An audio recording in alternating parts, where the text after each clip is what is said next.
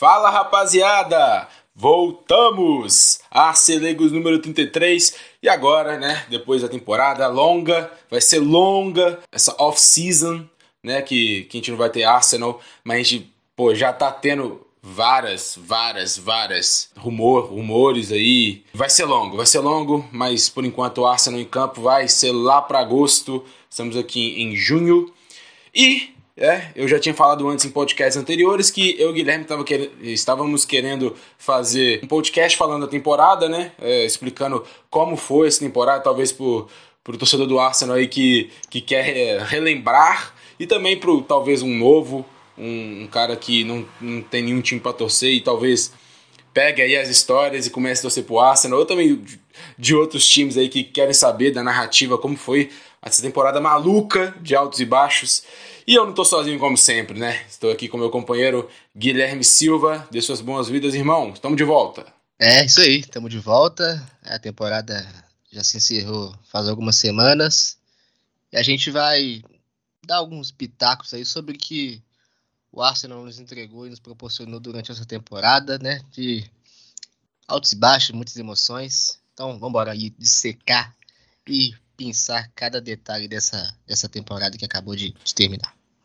Exatamente, vamos lá, vamos, vamos falando rápido porque tem muita coisa para falar. Não queremos que esse podcast fique uma, duas horas, mas vou começar então. Primeiro, eu acho que a gente deveria falar do começo e não do começo da janela de transferências. O começo, para falar dessa temporada, para mim tem que ir lá pro final da temporada 2020-2021.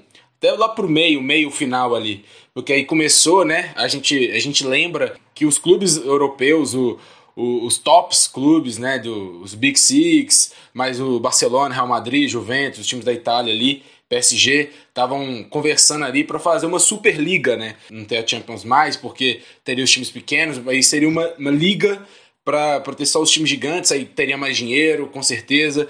E é, ele, o que eles não contaram é que o público geral do futebol foi totalmente contra isso, teve protestos por clubes e clubes, vários clubes do mundo, e né, não foi diferente no Arsenal que, que além desse, desse episódio da Superliga, que o torcedor do Arsenal não gostaram nem um pouco, ainda teve protestos, eu acho que mais, eu acho que mais protestos contra o, o, Stan Kroenke do que a própria Superliga.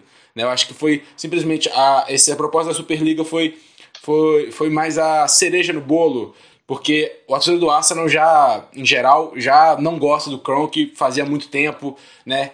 É, ainda mais por questões de tem investimento, né? A gente, a gente sabe que o Kroenke tem vários times, não só o Arsenal, ele tem também o Los Angeles Rams, que foi campeão do Super Bowl agora, tem o Denver Nuggets, também tem os times de Colorado aí da NHL e da MLB, que o torcedor do Arsenal não, não achava que investia o suficiente, não achava que, que estava lá participando. Também é, contestavam contratações que até valeriam muito dinheiro, mas como que a gente gastou tanto no, no, no Mustafi, por exemplo? Né? A gente pode citar vários exemplos, mas a gente, é, o torcedor do Arsenal estava cansado e simplesmente esses protestos foi para mim essencial para a janela de transferência, para ter investido o que a gente investiu nessa janela. O que, você acha sobre isso, Guilherme? Você acha que uma correlação aí?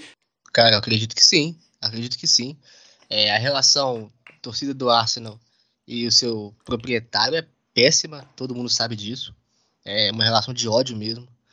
E o que aconteceu né, ao fim ali da temporada 2020-2021, essa ideia de Superliga Europeia, que todo mundo sabe, é, falando é, de Arsenal, não era assim mais positiva do ponto de vista técnico, porque hoje o Arsenal não tem time, não tem capacidade para disputar com os melhores do planeta, é, mas era, um, era uma estratégia, era um, era um movimento, na verdade, mais comercial uhum. financeiro. É, então esse aí era, era o, grande, o grande fator que muita gente acabou não entendendo. É, fizeram uma, uma, algumas piadinhas, zoeiras, mas esse era o grande ponto né, e seria muito rentável é, a participação nessa Superliga. É, e o que aconteceu, a cobrança da torcida, a pressão mesmo de verdade, é, foi só o estopim, acredito eu, para que toda a movimentação que o Arsenal fez visando fortalecer o elenco para a temporada 2021-2022 é, acontecesse de maneira bem efusiva do jeito que foi. Isso aí. Eles, ah, os protestos, sobretudo, foram pedindo a cabeça do Kronk, pedindo para ele vender o time. Ou ele vendia o time, ou ele gastava muito em contratações. E é isso que aconteceu. Gastamos bastante em contratações. E, e também, né, uma coisa que a torcida sempre falava, que eu acabei de falar também, que contratações, mesmo, mesmo gastando muito dinheiro, às vezes a gente olhava para um jogador ou outro e fala como que esse cara foi tão caro, porque ele chegou no Arsenal, não jogou nada. Então, eu acho que mas também teve uma mudança mental, uma mudança. A gente viu o Arsenal com, com um plano a longo prazo, com Arteta, com, com o Edu Gaspar, né? Para mim, é, o plano foi bem claro né, nessa, nessa janela. A gente viu rivais zoando a gente porque talvez um jogador ali era mais caro do que, do que achava, do que o público geral achava.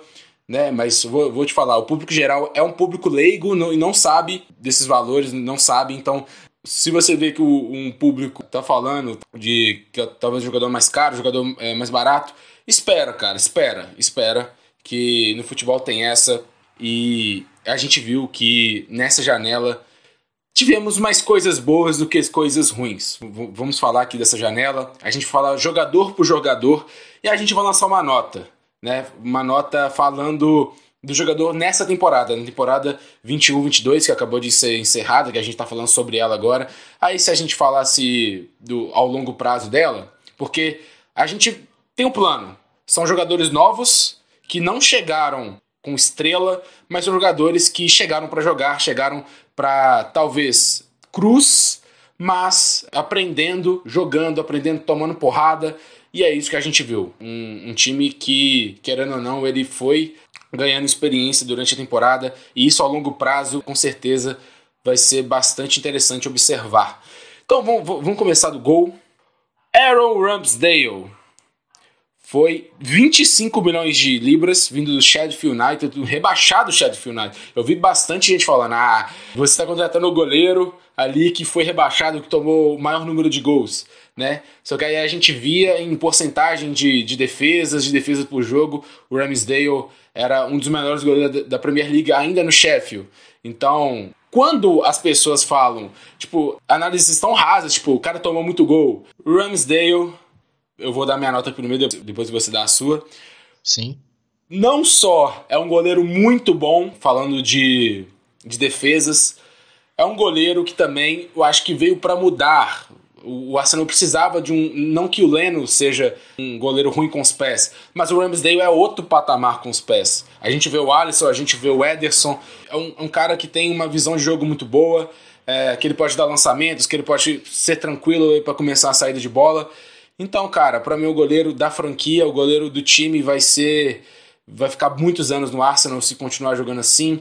Espero que seja titular da seleção inglesa logo logo. E eu dou nota 9 para ele. Não vou dar nota 10, porque eu acho que no final ali talvez não, não teve uma consistência boa, teve bolas defensáveis, talvez, que a gente até falou em alguns podcasts, mas isso é tranquilo, todo goleiro tem, mas vou dar nota 9 para ele porque jogou muito, pegou a titularidade e também, é, ao longo prazo, para mim vai ser, vai ser muito importante aí o Ramsdale. E o que, que, você acha? É uma baita contratação, né? Inclusive, o Ramsdale foi muito criticado né, por muitos aí entendedores. É, o pessoal é bem precoce, na verdade, né? Uhum. É, adora fazer um julgamento prévio e não espera o desenrolar da temporada. E a temporada do Ramsdale foi muito boa. Tomou a vaga do Leno, que é um goleiro de bom nível, de muito bom nível ele não só tomou, como ele não deixou dúvidas de que ele era o titular de fato da posição. É, fez uma grande temporada, é um cara que, que, entrega muito também um jogo com os pés, algo que bem exigido no modelo de jogo do Arteta. E, e agora foi cobrado também com uma convocação, né? Enfim. É, mas pelo que rendeu na temporada, pelo, também pela perspectiva, né? Pela expectativa, na verdade, que, que teve em cima dele, eu vou dar a nota 8,5. Então, agora vou, você vai começar é, a gente vai alternando aqui, que são seis contratações, a gente vai alternando certinho.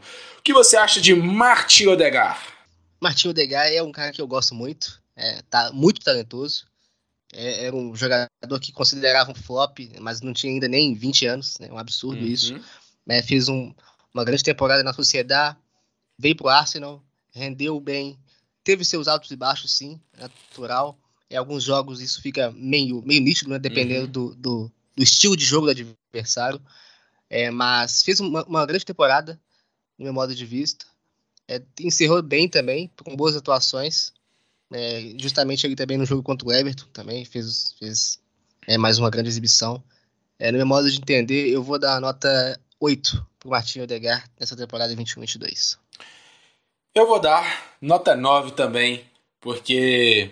God pro Ramsdale. Porque, cara, é um playmaker, é um jogador que a gente precisa. A gente sabe que no futebol hoje achar um meio armador é muito difícil. A gente tem poucos jogadores aí que são tops, world class, que, que jogam ali pelo meio. Pode colocar no dedo ali. E, cara, é, ele simplesmente chegou jogando e não teve nenhuma, nenhuma questão de adaptação. É um jogador que ele controla o jogo, ele é um jogador que chegou sendo capitão, hoje ele é o capitão do Arsenal. Quando o Lacazette saiu, né, o, é, saiu do time titular, ele foi o capitão. Então, cara, ele jogando com o ali pela direita e cortando para a esquerda. Então, mano, eu dou nota 9 para ele, talvez não nota 10, porque igual você te falou, quando ele não joga bem, é nítido quando ele não joga bem, porque o Arsenal realmente é muito, muito, muito dependente é, dos passes dele, do, da quebrada de linha dele. É, quando ele não, não tá no jogo, fica muito nítido. Então, é, esse é um ponto de melhora dele, mas eu acho que talvez com o centroavante ali, talvez com, com mais gente ao lado dele, possa né, pegar essa responsabilidade, ele possa jogar mais e mais. Mas eu gostei muito do Martin Odegar. E eu me arrependo, não sei, não sei se me arrependo, né? Porque é, você lembra que no, na, na janela tinha meio que uma treta entre a torcida do Arsenal, que era ou Odegar ou Madison. Eu era do time do Madison. Né? O Madison ia ser bem mais caro, é, assim, o Odegar foi bem mais barato. Eu esqueci de falar da, do valor dele, foi bem barato, 31, 31 milhões de libras e meio, cara, para um jogador desse nível, dessa idade e desse prestígio, né, que, que ele já tinha. Então foi, foi uma barganha aí, ótima, ótima jogada aí do Arsenal, que provavelmente vai ter seu, seu número 8 aí por vários anos, se Deus quiser. Amém. Outro cara que eu vou dar nota 9 para ele, que é o Benjamin White. Cara, Benjamin White, ele é muito bom zagueiro. Puta que pariu. Ele é muito bom zagueiro.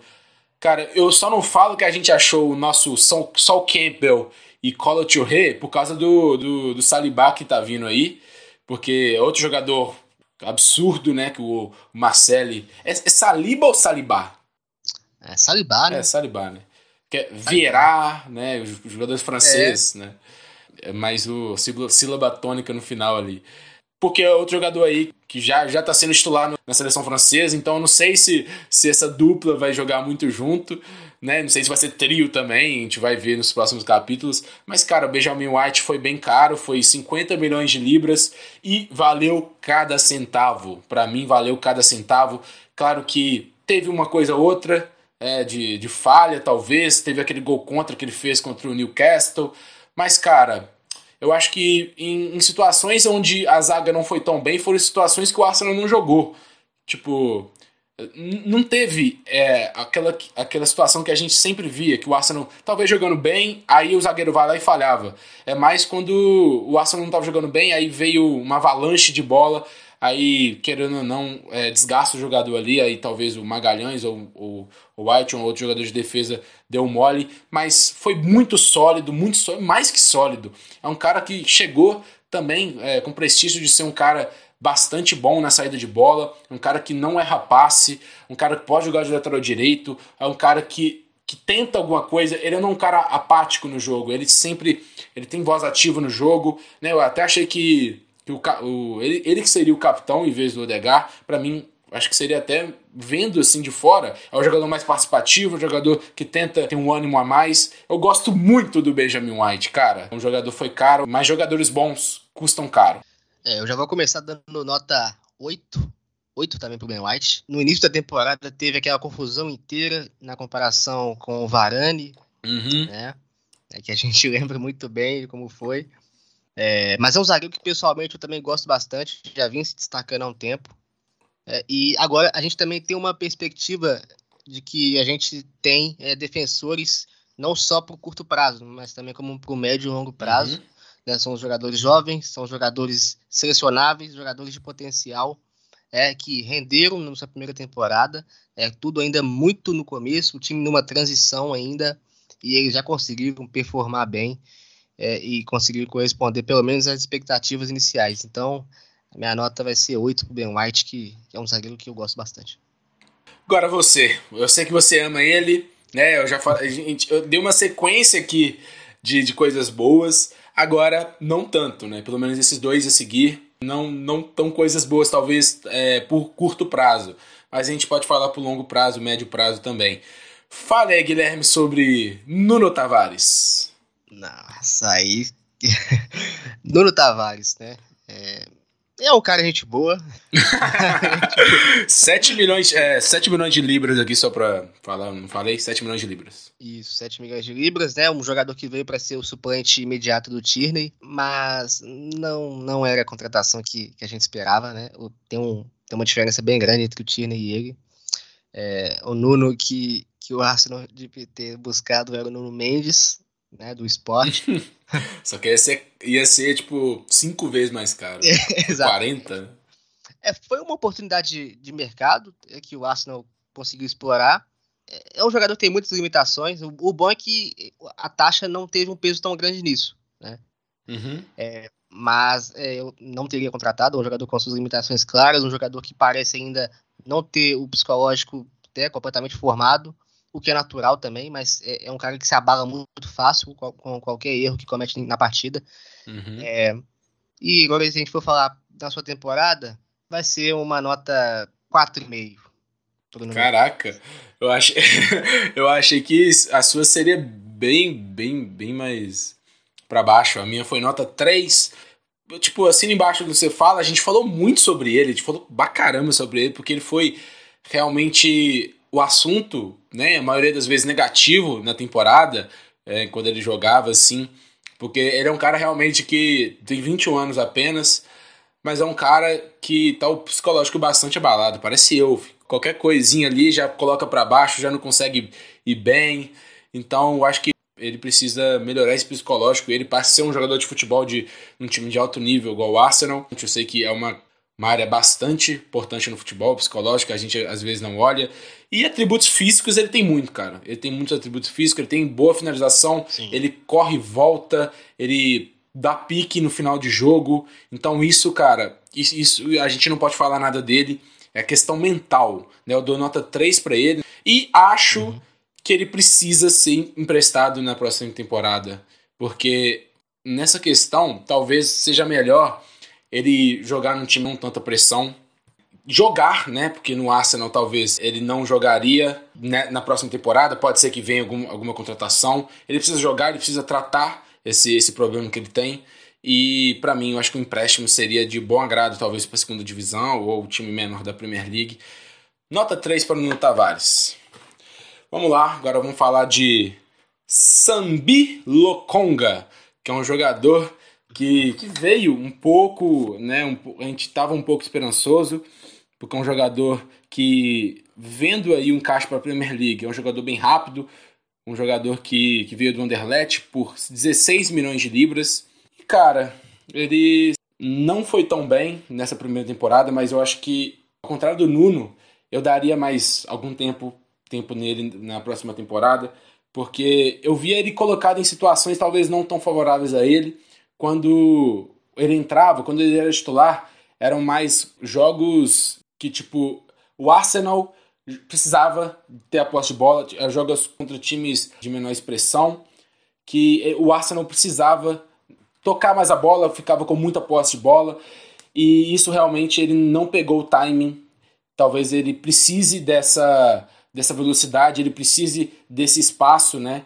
Para conseguir talvez driblar. Ele é um jogador que em dribles curtos ele até se destacou um pouco, mas quando o Arsenal precisava tipo criar com um time, o outro time com linha baixa, é essa análise que eu faço. Ele não não foi muito bem, não conseguiu desempenhar o papel dele. Eu dou nota 4 para ele, porque também depois que o Euneni voltou ali, precisou jogar, ele não jogou mais. O Lokonga no final da temporada a gente não viu ele.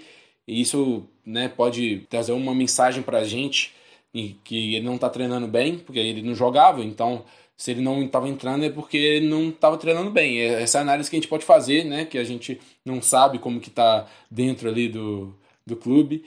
Mas é um cara que eu esperava mais da primeira temporada, mas é um cara que eu ainda vejo atributos mentais, atributos físicos também, de, de desempenhar um bom papel no Arsenal ao longo, médio prazo. O que, que você acha de Sambilo Conga?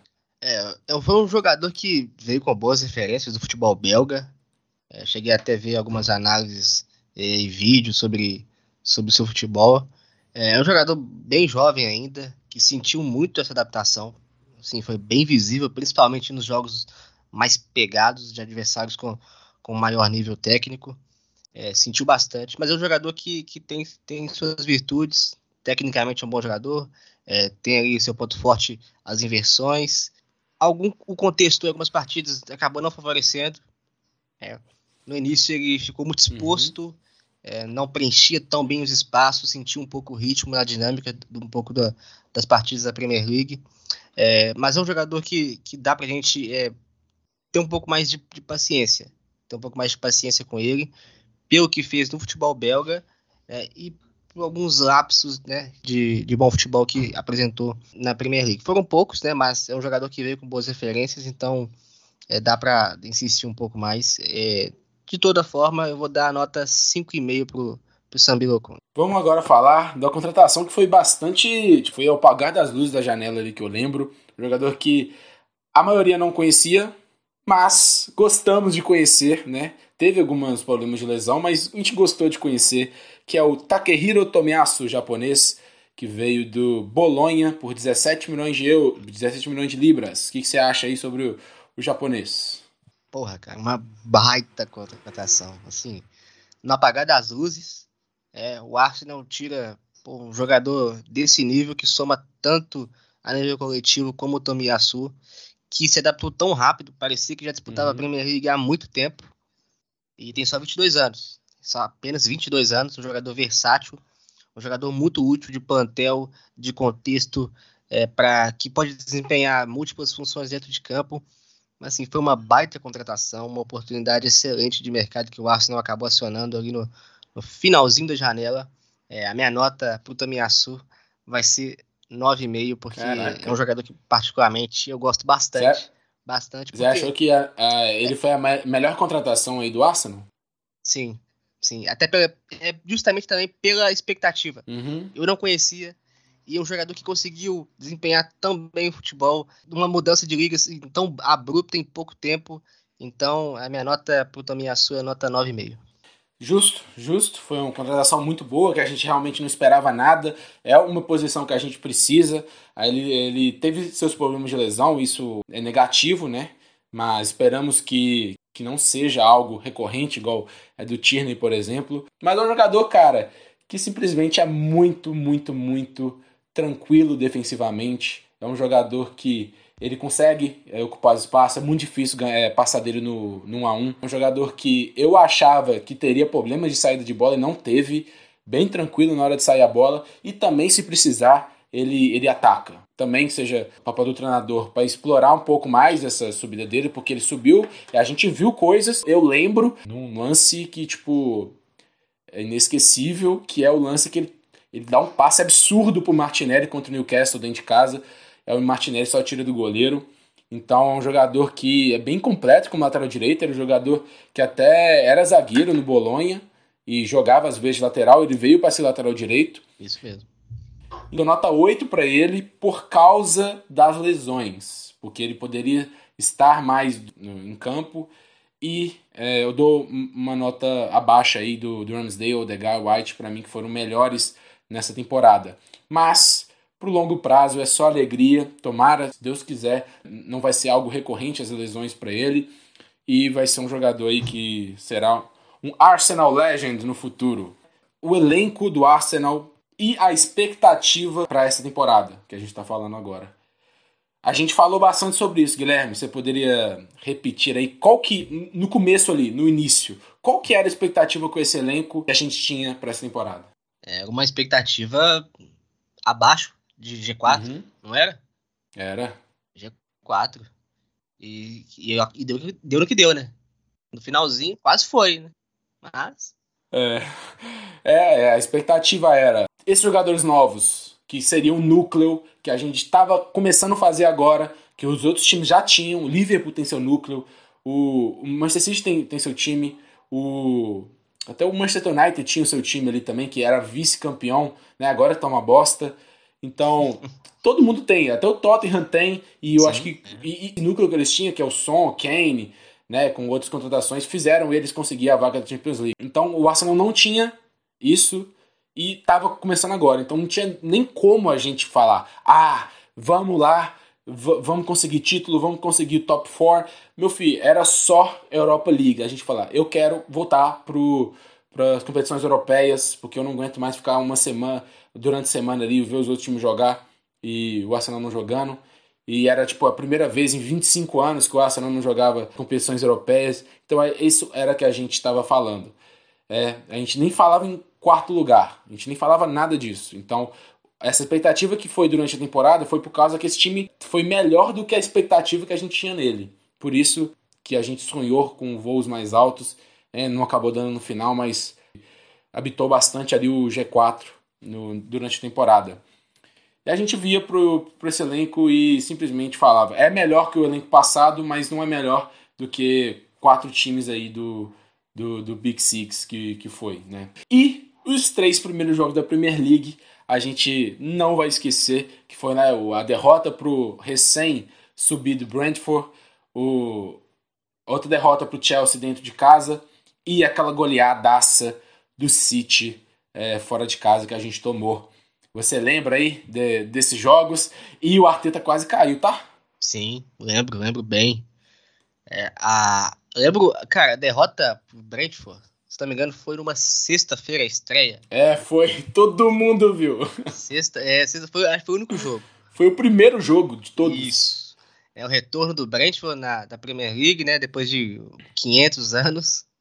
É, e uma derrota daquele jeito. Né? Depois o Arsenal emendou ali mais duas né? mais uma sapatada pro Chelsea, que naquela época era um time muito forte. Muito e, cara, forte, e, e o Chelsea, tipo, tipo assim, foi 2 a 0 esse jogo, mas eu acho que o modo que machucou, porque a, a gente, né, um contexto que a gente deveria ter falado aqui antes, que é que o nem White nem o Magalhães estavam jogando ainda, a gente estava jogando com Pablo Mari e Holding na zaga, e naquele jogo, cara, os dois, né, juntamente acho que o, o sistema defensivo todo do Arsenal foi humilhado pelo Lukaku. A gente achou ali que o, que o Lukaku, que estava recém-contratado do Chelsea por 100 milhões de, de, de, euros, achou que ele ia detonar essa temporada, não foi bem isso, mas foi um jogo que foi doeu muito, cara, por causa disso. A gente viu o Arsenal dominado por um jogador apenas, o Chelsea realmente acabou com a gente. Foi um placar não tão elástico, mas acabou com a gente. Isso foi bastante triste.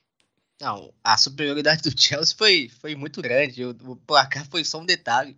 Né? Uhum. A, a Meiuca eu lembro que foi Lokonga e Chaka, né? o Pepe uhum. aberto, e além de Zago Mari. Né? O, o gol que o Lukaku fez em cima do Mari, assim, foi algo. Foi, nossa. Parecia um profissional contra né, um sub-15. Mari que é um, um zagueiro alto, forte, bem corpulento, e foi superado muito fácil pelo Lukaku né, bem badalado à época. É um Chelsea que naquele momento era muito superior, mas muito superior. Era um dos melhores times do mundo, se não fosse o melhor, se não fosse o melhor time do mundo naquele período. Uhum. Depois veio aquela pancada pro City, né? Ali foi um grande choque de, de realidade. Aí o Arteta chegou a balançar e quase que chegou a, a perder o pescocinho dele. É, mas eu acho que essa, esse movimento de Arteta out na época era mais de torcida do que de diretoria. Talvez se, se perdesse mais outros jogos, né, se começasse bastante mal, porque foi, eu acho que, fazendo de três jogos, foi a pior do Arsenal. Arsenal, eu acho que, não sei se nunca perdeu ou muito tempo que não perdia as três primeiras na primeira divisão. Então foi algo, tipo, que deu um baque. Deu um baque, a gente tava um pouquinho bem, um pouquinho com, com otimismo e veio esses três jogos e amassaram.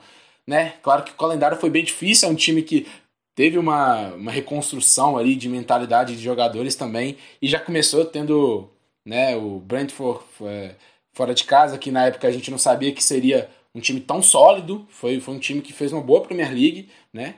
E, e o Chelsea, e o, o Chelsea que era recém campeão da Champions League, e o City que, é, que era recém é, campeão da Premier League. Então, realmente o calendário ferrou a gente.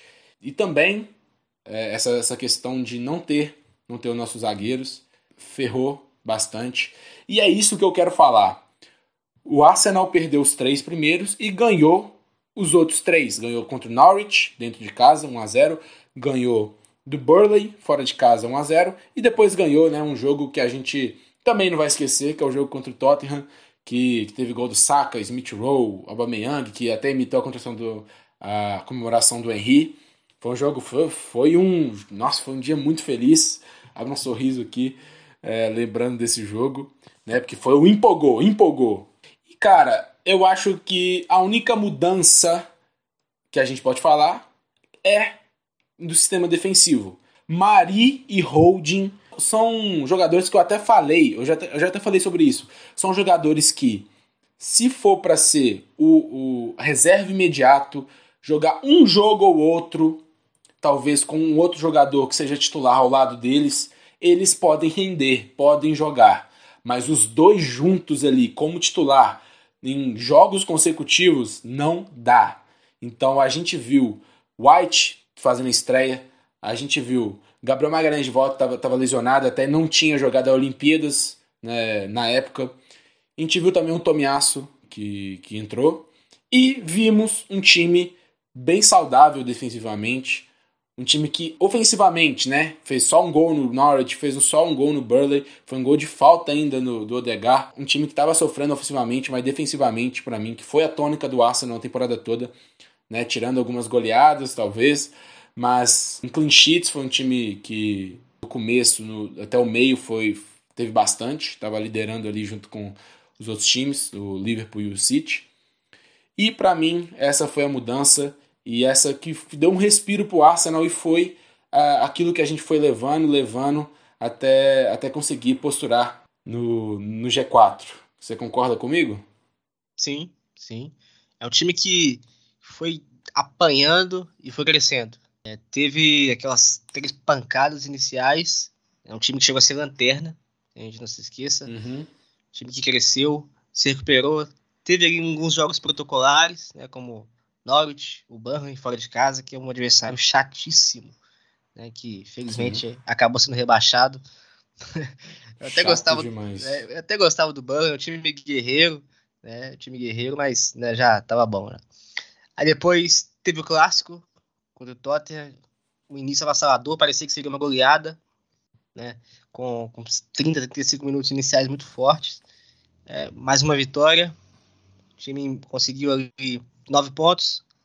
Brighton, empate. Depois sequência, uma pausa, na verdade, e o Crystal Palace 2 a 2 é, O Arsenal foi é, ganhando casca à medida que o tempo foi passando, foi amadurecendo uma equipe também, foi ganhando uma casca.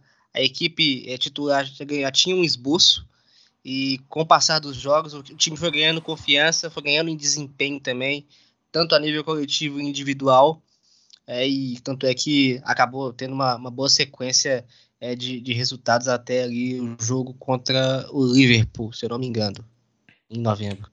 Isso. Isso que eu queria falar com você agora, né? Uma tônica do time do Arsenal nessa temporada foi que contra times, né, de baixo de tabela, o Arsenal tinha um alto aproveitamento, um time que praticamente não tomava gol contra esses times e chegava em jogos grandes, né? A gente até citou o jogo contra o Liverpool foi uma sapatada, 4 a 0 Temos um jogo contra o United também, que a gente tomou 3 a 2 Contra o Everton, né? Que, que mal, já, já mal, né? A gente deu até um ânimo aí pro, pro Rafa Benítez. E, mas é um jogo grande, é o um jogo contra o Everton no Goodson Park, um clássico. E eu posso citar vários aqui. City perdeu os dois, o Liverpool perdeu os dois, né? É um time que que não jogava bem jogos grandes. Não só perdia esses jogos grandes, ele não jogava bem. A gente não via o mesmo Arsenal, a gente não via o mesmo plano de jogo, jogos grandes jogos pequenos. A gente sabe bem o porquê, né? É, é um time que, cara, acredito que tenha muito trauma nesse. De coisa de mentalidade. Uhum. Porque a gente vê. Muito jovem, cara. É. A gente vê equipes aí bem inferiores fazendo frente a, a a adversários como o City, o Liverpool. É claro que são partidas casuais e tal. É, com certeza o Liverpool dá muito mais importância a enfrentar um Arsenal do que enfrentar um Norwich, por exemplo. Mas é, é um time que, que sente muito essas partidas, isso fica bem claro. Até consegue ter alguns bons momentos, porque também ele tem, tem sua qualidade. Mas no, no fim das contas é um time que acaba sendo superado. E logo depois do jogo contra o Everton, né, que a gente perdeu, uma coisa bastante importante na temporada que foi a situação do Aubameyang, né? Ele saiu de graça aí do Arsenal, foi para o Barcelona, foi uma situação bastante estranha, é, ainda não foi bem explicada, né? A gente vê que me, mesmo saindo o, o Aubameyang ainda tem bastante apreço com, com o Arsenal, a gente vê algumas fotos dele com, com camisa, né? Então, eu acho que o problema não foi com o clube Arsenal, e sim foi com a diretoria. Parece que ele um aniversário da mãe dele na, na França sem avisar, aí ele chegou atrasado, aí tomou punição, aí no final da janela ali ele teve nessa negociação com o Barcelona e saiu de graça.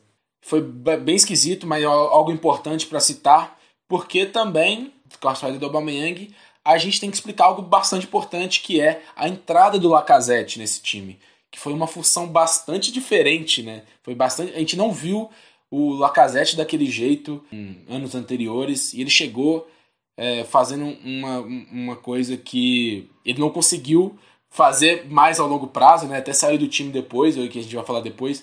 Mas você lembra como, como que como que Lacazette entrou nesse time após o Aubameyang sair? Fala um pouco sobre sobre a, o Aubameyang e também a entrada do Lacazette nessa época? É, a, a saída do Alba é esquisita, é um mistério até hoje, que com certeza é, daqui a algum tempo a gente vai ficar sabendo aí com, com mais detalhes do que aconteceu. É, no momento a gente vai ter só especulação, em boa parte, e alguma informação ali e outra aqui. A entrada do Lacazette, cara, eu posso dizer, teve algum momento que foi uma reinvenção. Uhum. Reinvenção dentro da equipe, porque ele não era aquele jogador do Lyon, aquele goleador mesmo, jogador do último toque, e passou a ser quase que um jogador que desempenhava a função de um camisa 10, é, muito participativo, associativo, é, que caía para os dois lados, que interagia com o jogador que estava na esquerda, com o jogador que estava na direita, com o Saka, com o Smith Rowe, com quem que aparecesse para jogar, ele estava disposto a dialogar, dava muita fluidez, abrir espaço. É, então foi meio que uma reinvenção do Lacazette dentro da temporada. É, o Arteta é, fez ali ajustes e que acabou desempenhando, que acabou contribuindo né, para o bom desempenho do Lacazette durante é, principalmente esse, essa mudança inicial é, após a, a, saída do, do Alba.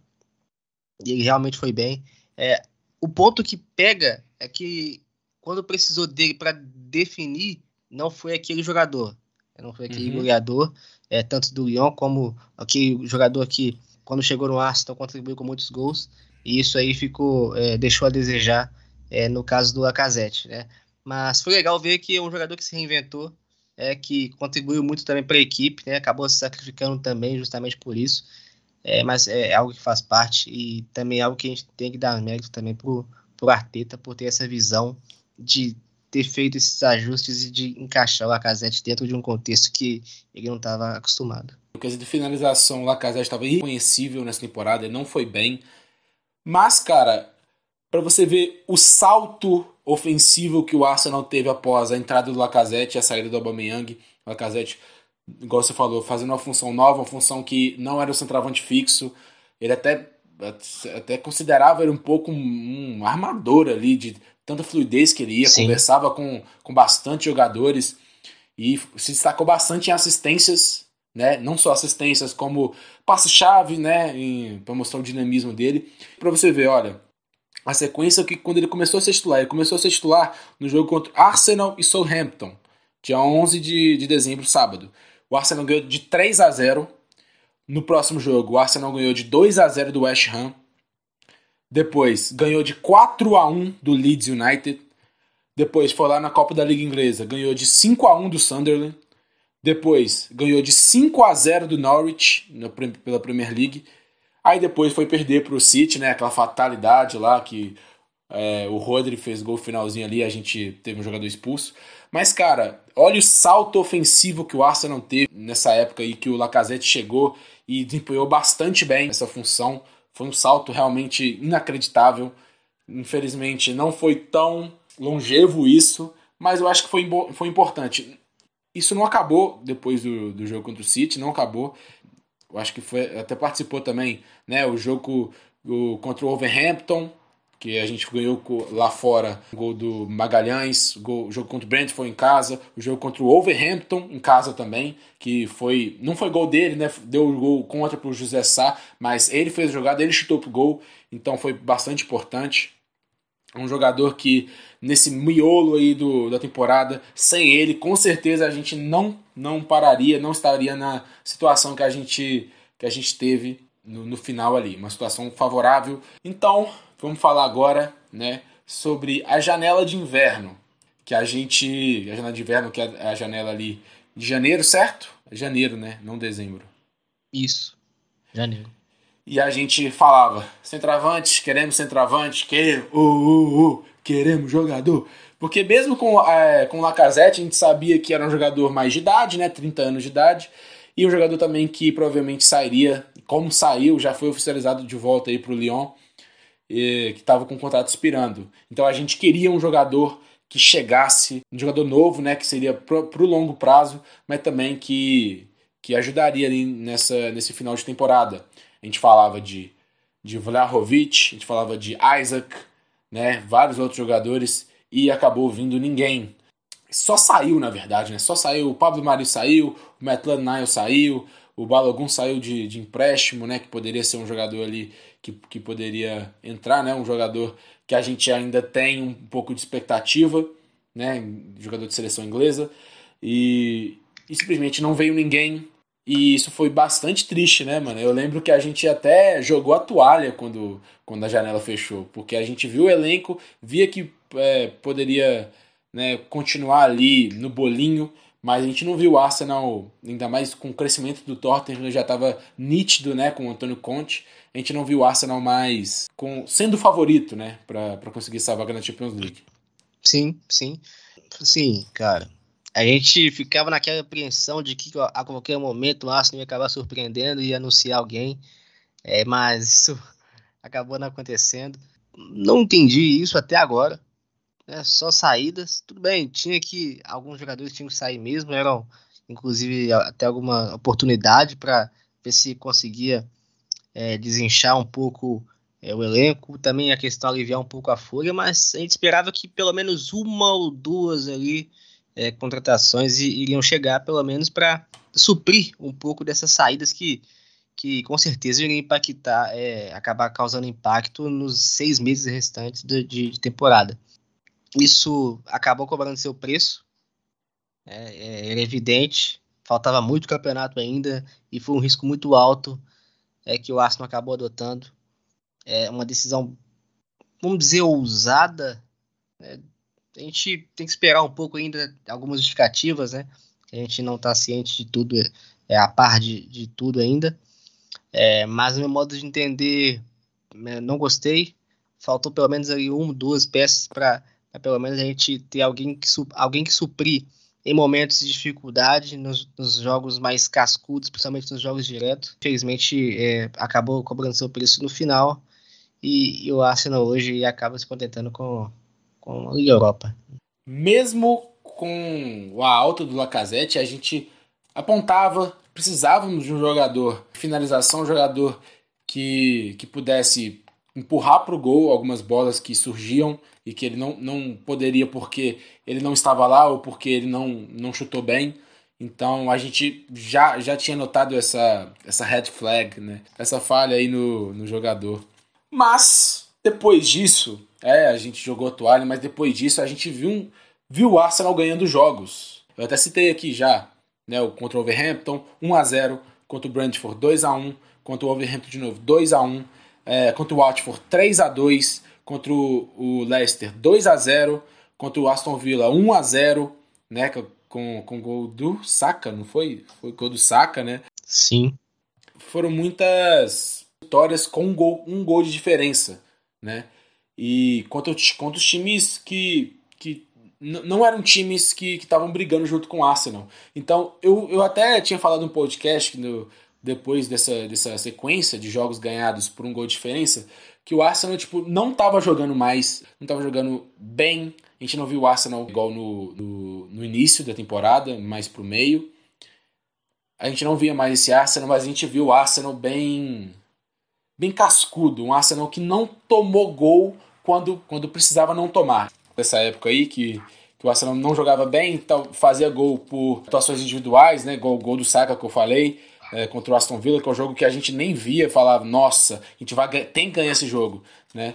Um jogo contra o Wolverhampton também dentro de casa, que foi um jogo que a gente não jogou bem. Entrou o PP, fez um gol e o Lacazette lá no finalzinho fizemos. Então foram partidas não merecidas, mas que a gente viu um time muito resiliente. Essa essa é a palavra que Isso. eu queria. Resiliente. E, e, fomos, e fomos tomando pontos, né? Naquela época.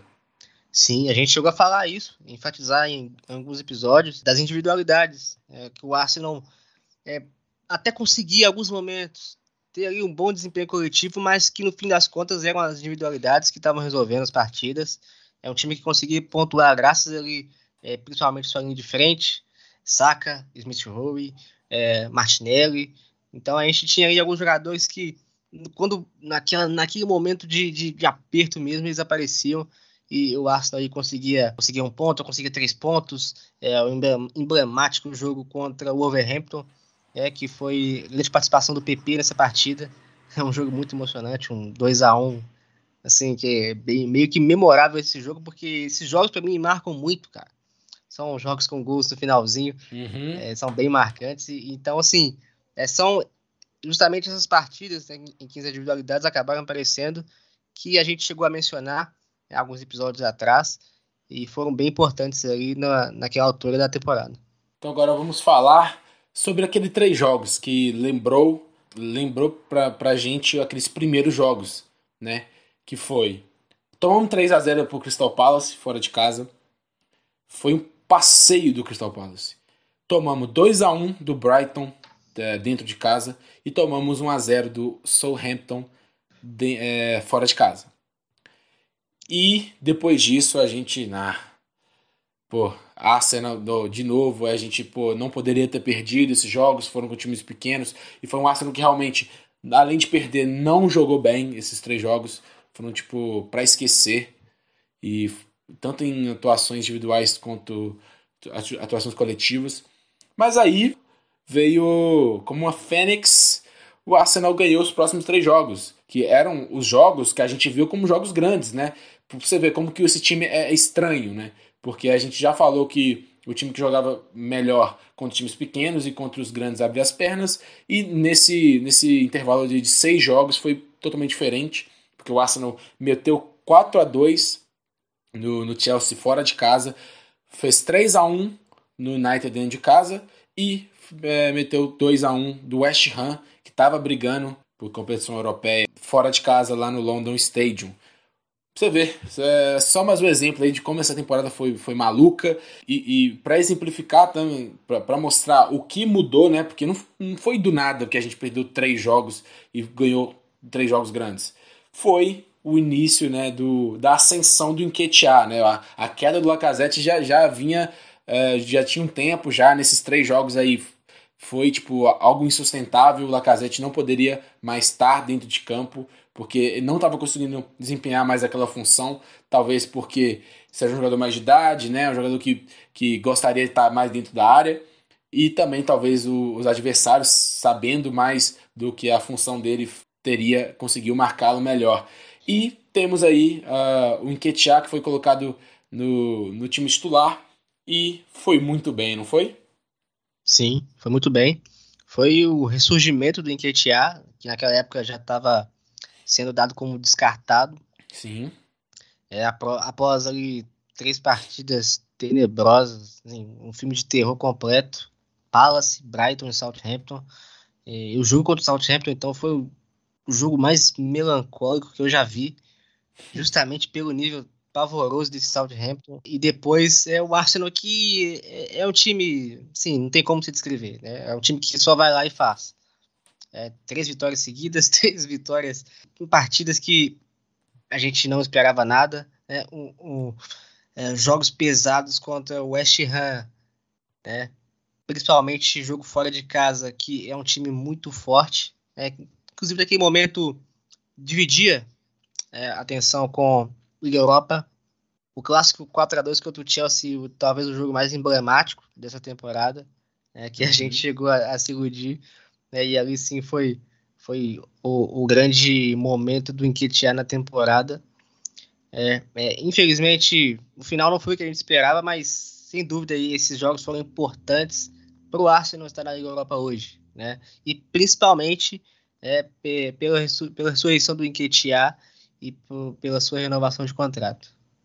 É, a gente vai falar também um pouco sobre é, ascensão. A gente está falando do Enquetear, a gente vai falar um pouco do, do Martinelli mais no final ali, quando a gente dá um, dá um resumo total, que com certeza é uma figura que foi bem importante nessa temporada. E, cara, o Enquetear chegou e foi muito bem, né? Eu até cheguei falando, ó, Enquetear é o melhor jogador sem a bola do mundo, porque é um cara que consegue pressionar muito bem. Você até tinha citado uma vez que o que o Arsenal foi com foi o quê? Arsenal e Leeds, é, foi Arsenal e Leeds que ele meteu dois os dois gols que ele, ele meio que ele atrasa a passada, aí faz o Meslier é, é isso é, mesmo. errar assim. E é um cara bastante inteligente nisso, um cara que tem 22 anos e tem muito um físico muito bom, tá correndo o jogo todo e é, é, essa característica do jogo dele foi bastante importante, até porque o futebol moderno é, necessita ele necessita de marcação pressão e é um cara que faz isso com, com maestria, né? Não é perfeito falando de finalização, ele errou bastante, às vezes ele roubava a bola do zagueiro e errava, gol na cara, mas ninguém é perfeito, né? Um jogador que não estava jogando e do nada colocou para jogar, a gente não espera a perfeição dele, mas é um jogador que, que parece que vai renovar contrato. Fico feliz, porque é, perder um jogador desse, desse, talento de graça, né? Que estava com o contrato acabando agora, é, seria bastante, bastante ruim. E fico feliz né, com essa ascensão dele, mesmo com, não conseguimos os objetivos que a gente fez durante a temporada, mas é um cara que a gente deve contar por alguns aninhos com a camisa do Arsenal. Então, né, eu já falei dos jogos, já falei agora também do jogo contra o Leeds, que é um jogo que, para mim, o Enquetear foi o cara, foi, se não fosse por ele, a gente não tinha ganhado, a gente não jogou bem aquele jogo, o Leeds estava muito mal, o, o Leeds eu acho que ele teve só uma chance de, de gol e fizeram lá gol de escanteio, tem passo de Gol de escanteio a gente não tinha feito. É até uma coisa bastante importante para gente citar. A gente não tomava gol de escanteio até no jogo contra o Leeds. É algo que o jogo aéreo estava é, bastante bem, é, falando aí de, de escanteios. Mas eu já vi no jogo do Leeds que o Arsenal já já estava no limite. Final de temporada, já estava no limite ali, talvez de psicológico, talvez de técnico, já estava querendo férias. E depois foi só, só ladeira abaixo.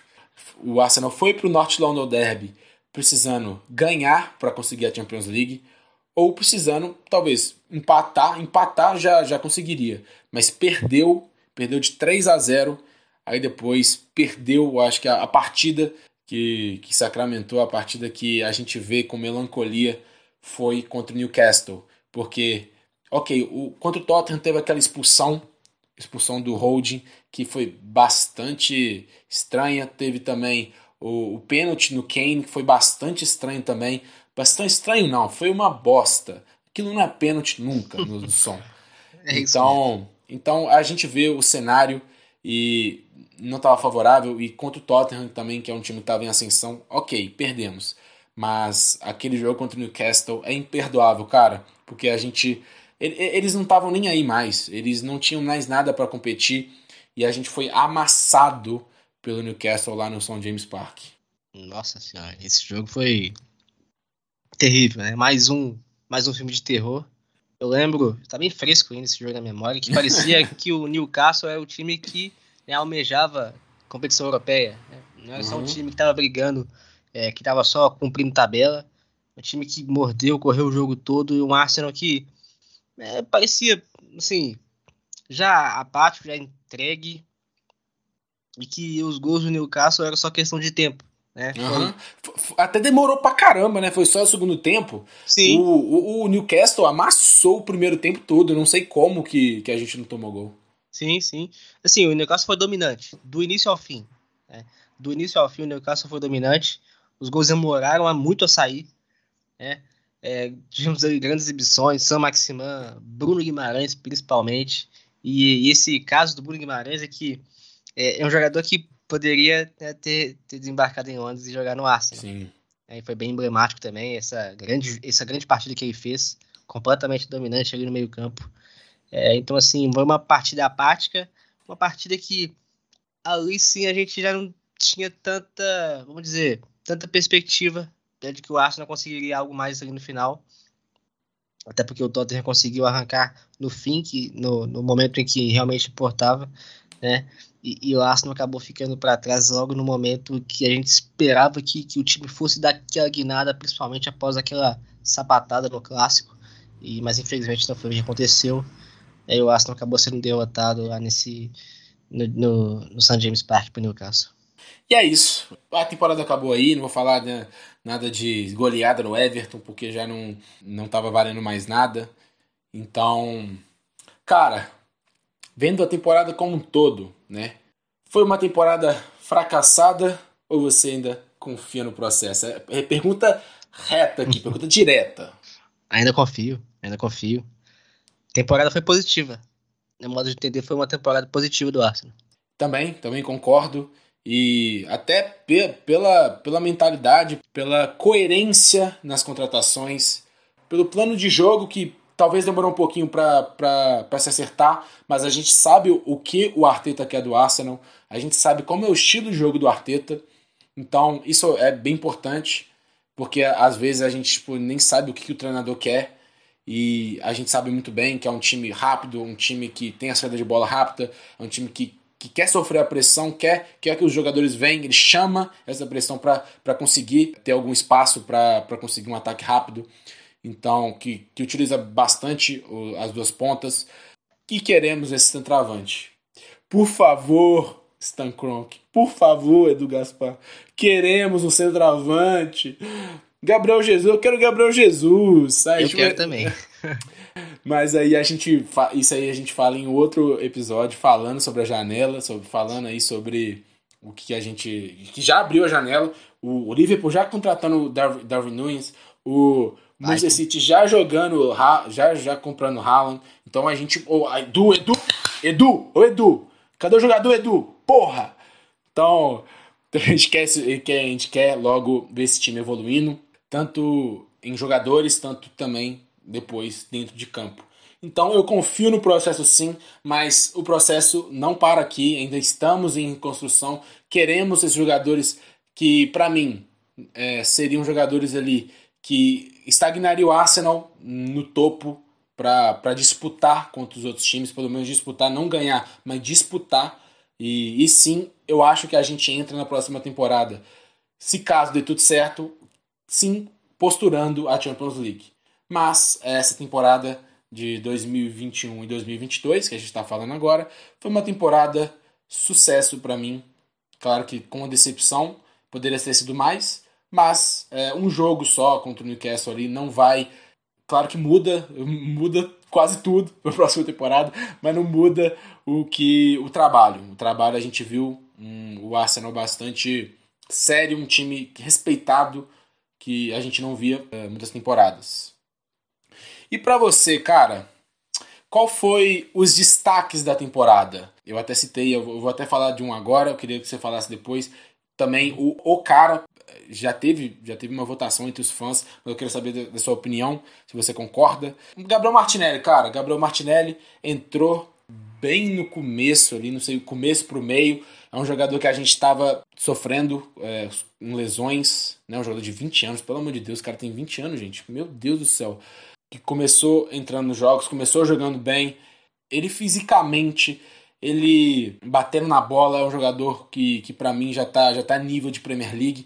É um jogador que também se destacou bastante é, na disciplina tática, né? Um cara que estava bastante bem off-ball ali, pressionando, é, recuando, e o Arteta, mesmo com o Smith Rowe ali, estava fazendo alguns gols, que foi até o vice-artilheiro, não só a, me a menos que o Saka. Ele colocou o Smith Rowe no banco, porque o Martinelli ele desempenhava uma função tática que o Smith Rowe não conseguia. Então, cara, e até Sim. combinou também o, no, no Martinelli sendo convocado na seleção, terminou a temporada com seis gols e seis assistências. E no contexto que ele estava, para mim foi uma temporada um sucesso para o Martinelli. Conseguiu agora até a camisa 11, não é 35 mais, agora é a camisa 11 para a próxima temporada. O que, que, você acha aí da temporada do Martinelli? É, o Martinelli, para mim, para mim foi o principal jogador do Arsenal. Os momentos chegou, ele dividiu o protagonismo com, com o Osaka e com o próprio Smith Rowe também, que teve aí seus, seus bons momentos. Mas no frigir dos ovos, assim, no total, no saldo, é, para mim foi o Martinelli. É, foi um jogador que apareceu com gols, assistências, mas não só isso. A gente pega só os números e pronto. Mas era com desempenho também. Desempenho, chamando a responsabilidade, jogos muito pegados. Às vezes o Arsenal só tinha ele como opção de conseguir alguma coisa. Uhum. É, quando o time não conseguia fluir nada coletivo, a gente tinha aí aquela esperança do Martinelli, pô, daqui a pouco ele consegue um drible pra gente, uma falta, uma jogada de linha de fundo. Então, para mim, esses são, são pontos importantes que a gente pode até deixar passar despercebido, mas quando você acompanha, acompanhando com frequência, você consegue ter essa visão um pouco mais apurada. É, foi uma temporada de amadurecimento do Martinelli também, amadurecimento, um jogador muito jovem ainda, cara, assim, porra, É, é, esse elenco é brincadeira de tão jovem, né? Um time sub-23. Uhum. Dá para jogar, dá, dá, até para jogar as Olimpíadas. Sim. é. Então, assim, mas no frigir dos ovos, o Martinelli para mim fez uma grande temporada. É, e aqui, eu vou, vou até aproveitar a oportunidade e falar que chega forte aí para disputar uma vaga na Copa, viu? Sim, com certeza. Ainda mais tendo mais três vagas, né? Agora 26 jogadores. Isso. Ele precisa. Mas eu, eu tenho uma coisa porque eu acho que o Martinelli ainda tá um pouco nervoso no jogo da seleção. Né? Ele tem muito pouco tempo para mostrar que ele deve ir para a Copa. Então ele precisa ficar mais ligado nesse tempo que ele tá. Precisa estar mais ligado no jogo e tomara que ele seja convocado né, nos últimos amistosos ali para ele conseguir. Mas vendo por agora o que ele já fez na seleção, não cravaria essa, essa vaga dele, não. Espero que, que comece muito bem a temporada pelo Arsenal para conseguir essa convocação para jogar bastante, porque eu queria muito ver ele na Copa. E uma coisa aqui também, rapidinho, é que não precisa ter pressa, né, cara? Uhum. Tem só 20 anos. Pô, sacanagem, Sim. mano. É. O cara, 20 anos, tá de brincadeira. O cara parece estar tá no Arsenal já. Parece não, ele já tá no Arsenal já tem uns dois anos já, não tem? Tem, tem. Ele chegou o quê? 19, 20? É, foi isso aí. Primeira temporada de Adidas. É, foi isso mesmo. Sim. Então, assim, não tem, não tem que ter pressa, não tem que correr. É 20 anos. A questão é o Brasil garantir a, a, a questão da nacionalidade dele, né? Que é algo importante. Uhum. Que havia a sondagem da Itália, né? Então, assim, quanto a isso, é só se preocupar em questão da nacionalidade, mas sem esquentar a cabeça sobre convocação e sobre o Copa do Mundo. Cara, eu vou discordar de você, você é, eu gosto bastante do Martinelli, óbvio, mas meu jogador preferido, no, até tenho camisa dele, para mim o jogador da temporada, igual como foi com os fãs também. Ele foi eleito o jogador preferido, é o melhor, né, pela segunda temporada consecutiva. Para mim, Bukayo Saka é foi o melhor jogador do Arsenal, um jogador que jogou os 38 jogos, os 38 jogos como titular. Então, vitalidade no futebol, no esporte em geral, é uma virtude então, é um cara que joga muito, é o um cara que, além dos números, né, 11 gols e 7 assistências, não tem como descrever o quão é importante o Bukayo Saka pro Arsenal.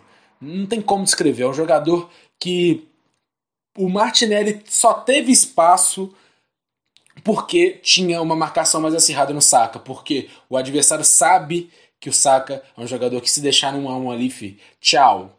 Se deixar num a um, ele passa. E é um jogador também que, que, que além de no a 1 ele seja muito bom, ele levanta a cabeça e tem um passe muito bom. Não tem sete assistências à toa, né? E vários passes para deixando o, os companheiros cara do gol.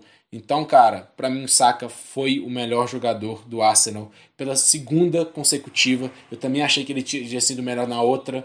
isso que eu falava na, na, no começo da temporada. A gente precisava que tanto o Smith Rowe, tanto com o Saka é, e outros jogadores jovens, desse o passo além. E eles deram. Ainda mais o Saka. O Smith Rowe teve é, problemas de lesão, mas se você vê em números, ele foi bastante importante.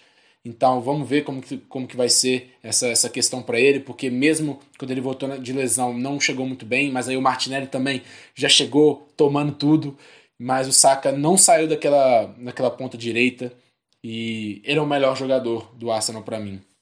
Legal do Saka também, cara, aqui rapidinho, é que teve toda a questão da, da Euro, né, cara? É, sim, sim, sim. Tudo Importante falar. Isso, tudo é, aquela questão dos pênaltis e tal. É, enquanto de um lado a gente teve um Rashford que decaiu bastante. É, e o Sancho? É, o Sancho também, né, que teve, sei lá, só lampejos, acredito eu. Uhum. Tecnicamente é muito bom, mas assim, não foi nem sombra do, do jogador que, que foi no Borussia.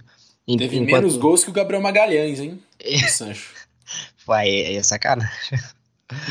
é, então a gente faz esse, esse paralelo aí para ver o quanto né, o Saka tá amadurecendo.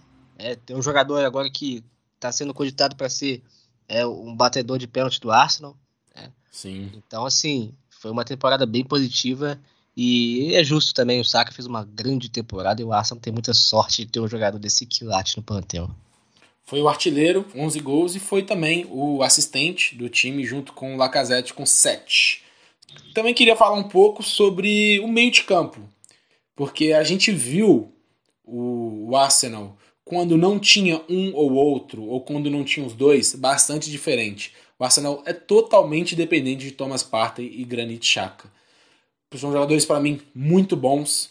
Jogadores que, se, se pudesse, não vejo como a volância, em questão de titularidade, seja algo que o Arsenal precise muito. A gente precisa mais para plantel, até porque o, o, o Thomas Partey lesionou, lesionou sério. Então, ou, os dois saíram, ou um dos dois saíram, a gente viu um bastante diferente. O, teve uma queda de nível, né? Ou era o Lokonga, ou era o Euneni, que até foi bem, mas a gente vê uma, um nível bem caindo do, quando coloca esses jogadores, né? Então, o que Sim. você pensa sobre isso? Você concorda comigo? Porque fizeram para mim, os dois fizeram uma temporada muito, muito, muito boa. E não ter eles foi realmente uma desgraça pra gente. É, se a gente for montar o meio-campo hoje, é Parta e Chaka. É indiscutível isso. É, a questão que pega para mim, é algo que a gente até chegou a falar, é a gente fazer um, um planejamento com Chaka, sendo que uhum, sim, a cada três partidas tem que estar tá fora. Uhum. Então esse que é o problema. Exatamente. Porque ele é o titular, né? Ele é o titular, o Partey é absoluto, então o Partey precisa de alguém para jogar com ele. No momento é o Chaka, é o jogador que, que melhor dialoga com, com o Ganês. É, então a questão agora é a gente arrumar o outro jogador que possa ali, Edu! É, Edu! desempenhar bem com o. Ô Edu, se você gosta de, de meio de campo belga, né? Você contratou o Lokonga, tá na hora de contratar quem?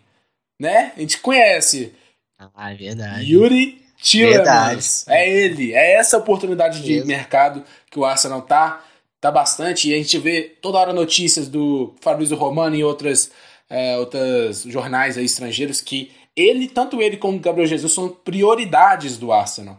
Né? São, são, os dois são jogadores inspirantes, então os times precisam vender ele, senão perdem ele na próxima temporada de graça.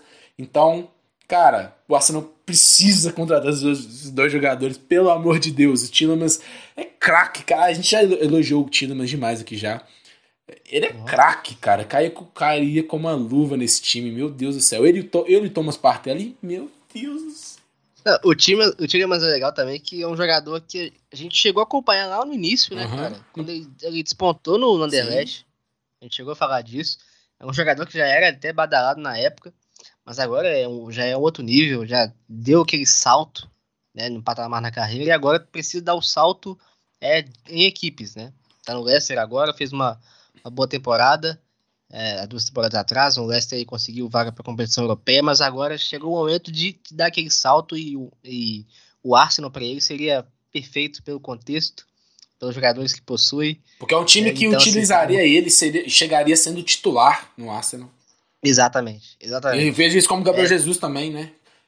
E são, tipo, e, e são dois jogadores que fazem muito sentido, até porque, até pelo plano de jogo, até pelo estilo dos dois, e também pela idade. São jogadores que, tipo, são 24 anos, jogadores bastante novos e, e vendo o, é, é, essa, essa linearidade que o Arsenal tá tendo de contratar jogador- jogadores novos, seria, tipo, um, um passo acima, que são jogadores novos e jogadores que chegariam para ser titulares. São ótimas oportunidades de mercado.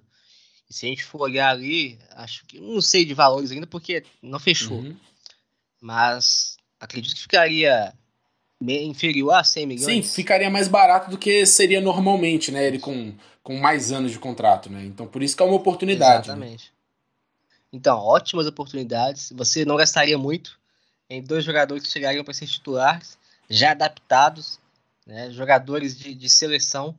Então, com essas duas contratações, você ainda poderia ali ter, ter mais um dinheiro no caixa para buscar reforçar outros setores aí que, que demonstram alguma fragilidade.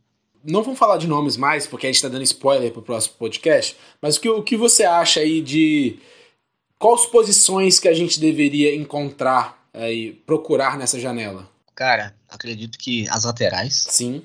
As duas? Né? As eu, também, eu também as duas, mas não sei se seria possível isso, né? Mas pelo menos uma das duas. Ainda mais a lateral esquerda. Pra mim, a prioridade, lateral esquerda. Sim, exatamente. É, a questão do Tierney é um pouco parecido com o Chaka. A gente faz um, um- um planejamento, mas é um jogador que tem um histórico de lesão. É. Uhum. Então a gente precisa ali, pelo menos de uma reposição à altura, de fato uma reposição à altura, né, para chegar e, e- já ter condições de jogar. Eu, eu acreditaria que mais é, Mas o jogador de lado, um zagueiro, mais um jogador de lado. Pra sim. mim, um jogador ali, é, porque o Nicola Pepe já não fez uma temporada boa. Esse- É, isso, a gente tem ali exatamente. o Smith Rowe, o Gabriel Martinelli, saca apenas. Precisamos de mais, né? Tem um nome aí que tá falando que é mais um jogador com contrato expirando agora, que veio, que é da base do Arsenal, que tava jogando na Alemanha, só que a gente não vai falar o nome dele, né?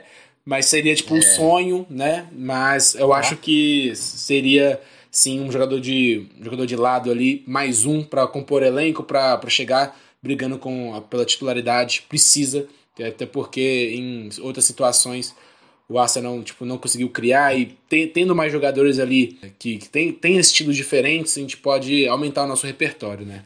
Não, seria linda essa contratação. Você falou zagueiro? Sim. Eu não concordo tanto, Zagueiro. não. Eu não concordo tanto, não. Eu acho que, tipo, vi- vindo o White, o Magalhães, o Salibá agora, Holding, o jogador que, para sendo o quarto zagueiro, eu confio. Tem um jogador, um, um zagueiro canhoto aí que tá vindo da MLS, que é o Tavon Al- Alston. Al- Al- É um jogador que, que tá vindo aí também, é canhoto, bem novo. Então, cara, tem o Maria ainda que vem de, de empréstimo, mas não deve ficar. É, volta de empréstimo, quer dizer. Então, eu acho que, tipo assim, só se vir uma oportunidade muito boa, assim, não é algo que, que eu veria pra, pra ter. Temos outros, outras prioridades. Mas por que, que você acha, zagueiro? Eu buscaria principalmente mais um zagueiro canhoto. Hum, sim. Justamente um zagueiro canhoto. Na ausência do Sim, Gabriel. é, até porque esse cara que eu tô falando que veio da MLS, eu vou até pesquisar depois aqui, enquanto você fala, é um cara que, obviamente, não é. A gente ninguém, ninguém conhece, ninguém aqui, não conheço ninguém aqui que acompanha a MLS que possa falar sobre ele. Então, realmente, Sim. se o Gabriel, Mart, o Gabriel Magalhães lesionar, não temos outro zagueiro canhoto pra pra substituir ele, né? Tem razão. Sim. E, e é algo parecido que o Guardiola fez no City. É, o Laporte é um zagueiro canhoto. É um zagueiro de, de ótimo jogo com os pés. E, e eles buscaram um aqui, Sim. que também é um jogador canhoto. É, que na ausência ele também pode jogar tanto de lateral como na zaga. É, o Atlético de Madrid também fez isso com o Lucas Hernandes, que agora foi pro Bayern. Tem o Alaba também. Então é algo que tem virado tendência aí na, na Europa e no mundo O afora. nome do jogador é Alston Thursday. Ele é do Colorado Rapids, um zagueiro canhoto. Ele tem 23 anos e depende muito, né, do, do que o ele, ele foi contratado junto com o Matt Turner, né, que é o, que é o goleiro do dos Estados Isso. Unidos ali no a gente falou que não veio ninguém, mas veio, veio esses dois jogadores vindo da MLS, só que eles ficaram de empréstimo ali e vão vir só agora. Então, né, ainda mais falando né, do, do, goleiro, parece que o Leno vai embora mesmo. E também veio esse jogador, o Austin Thirsty. Então, depende, se a gente vai trazer mais zagueiro ou não, depende o quanto que a diretoria e a, e a comissão técnica confia nesse jogador aí para ser o substituto do Gabriel Magalhães. Deixa eu ver se tem mais um jogador. Goleiro, zagueiro, lateral, volante. Falou já precisa de volante. E meia, eu acho que depende. Depende, isso aí. Depende. E atacante, né? A gente quer o Gabriel Jesus. E o Nketiah vai renovar, deve renovar. Parece que tá, tá tudo tranquilo. Eu acho que é Você isso. Buscaria mais um 9? Buscaria mais um 9? Eu acho que não. Até porque o Balogun volta também. E já tá começando a ter idade mais, então talvez tipo, seja melhor deixar ele ali e talvez quando precisar colocar ele, porque é um jogador que, não sei você, eu gosto muito, já vi alguns, vi muitos lances dele e no, nas categorias de base e espero alguma coisa dele. É, eu buscaria só uma oportunidade, cara. né, com renovação do Enquetear, a possível chegada do Gabriel Jesus, esse retorno do Balogun também. Então, né, então, assim, só numa excelente oportunidade. Sim. Se não aparecer, são esses aí mesmo. É isso aí, até porque o Gabriel Jesus pode jogar pelos lados, a gente já tem o Gabriel Martinelli que pode jogar isso. ali também. Então, então é isso. A gente já fez um spoilerzinho, mas depois a gente fala melhor sobre janela, né? Vamos ver se efetiva alguma coisa, vamos ver se o Arsenal contrata alguém já, para a gente já analisar como seria esse jogador jogando no Arsenal. Então é isso, cara. Pois, mas foi bastante bom, achei muito legal o nosso papo, né? É, mostrando ali, dissecando a temporada do Arsenal, que não foi totalmente ruim, mas não foi totalmente boa. Foi uma temporada de Arsenal Futebol Clube que a gente presenciou. Gostamos muito desse time, se não, se não gostássemos, não nos sujeitaríamos a isto. E é isso, cara. Até, até a próxima aí. Vai ser algumas semanas, meses de, de muita especulação, de muita conversa né, tanto em nosso, no nosso time, tanto gente, em outros times também, outras, outras potências da, da Europa. E a gente vai ver só Arsenal Augusto, não sei se isso é bom, não sei se isso é ruim, fica aí para você analisar. E é isso, mano. E dê seu, suas despedidas aí a galera. É, despedir, né, cara? Aí sim a gente encerra aí de vez a temporada, né? Temporada 2021-2022. Temporada bem positiva do Arsenal não veio a Champions League, mas é, não era objetivo, não era para agora. É, mas o mais importante, no meu modo de entender, é que o time foi formado, temos uma base, é, temos um treinador e vamos em busca de reforçar onde tem que reforçar para na próxima temporada a gente de fato disputar o G4 do início ao fim. E agradecer né, que é, agora eu faço participação. Meu primeiro, minha primeira participação foi contra o Norwich, não foi? Foi. Você começou a ter dar sorte pro Arsenal ali. É, foi isso, é verdade, é verdade. Foi na, na quarta rodada. É, foi no jogo de 1x0 contra o Norwich. Então aí, espero que a gente possa aí ter longevidade. É, e espero aí principalmente uma excelente temporada de 2022-2023 pro Arsenal é, que a gente espera também fortalecer bem o coração, né? Fazer exames aí tá em dia, porque com certeza também não vai ser tão fácil igual a gente sonha que vai ser. Porque a gente já conhece esse time, então, assim, só tenho que agradecer mesmo. Feliz, é, já um pouco ansioso para que possa começar a temporada de 2022-2023. Só agradecer mesmo e um abraço para todo mundo. Então é isso, rapaziada. Valeu por ter estado até aqui. E vamos voltar logo logo para falar aí de janela, falar tanto na expectativa, tanto talvez alguma coisa que, que já role né, de, de, de efetivado. Né? Parece que o Marquinhos do, do São Paulo já, já tá tranquilo pra gente. E a gente fala isso, a gente aprofunda mais nesse assunto logo logo. Então valeu, rapaziada. Valeu por ter até aqui de novo. Falou!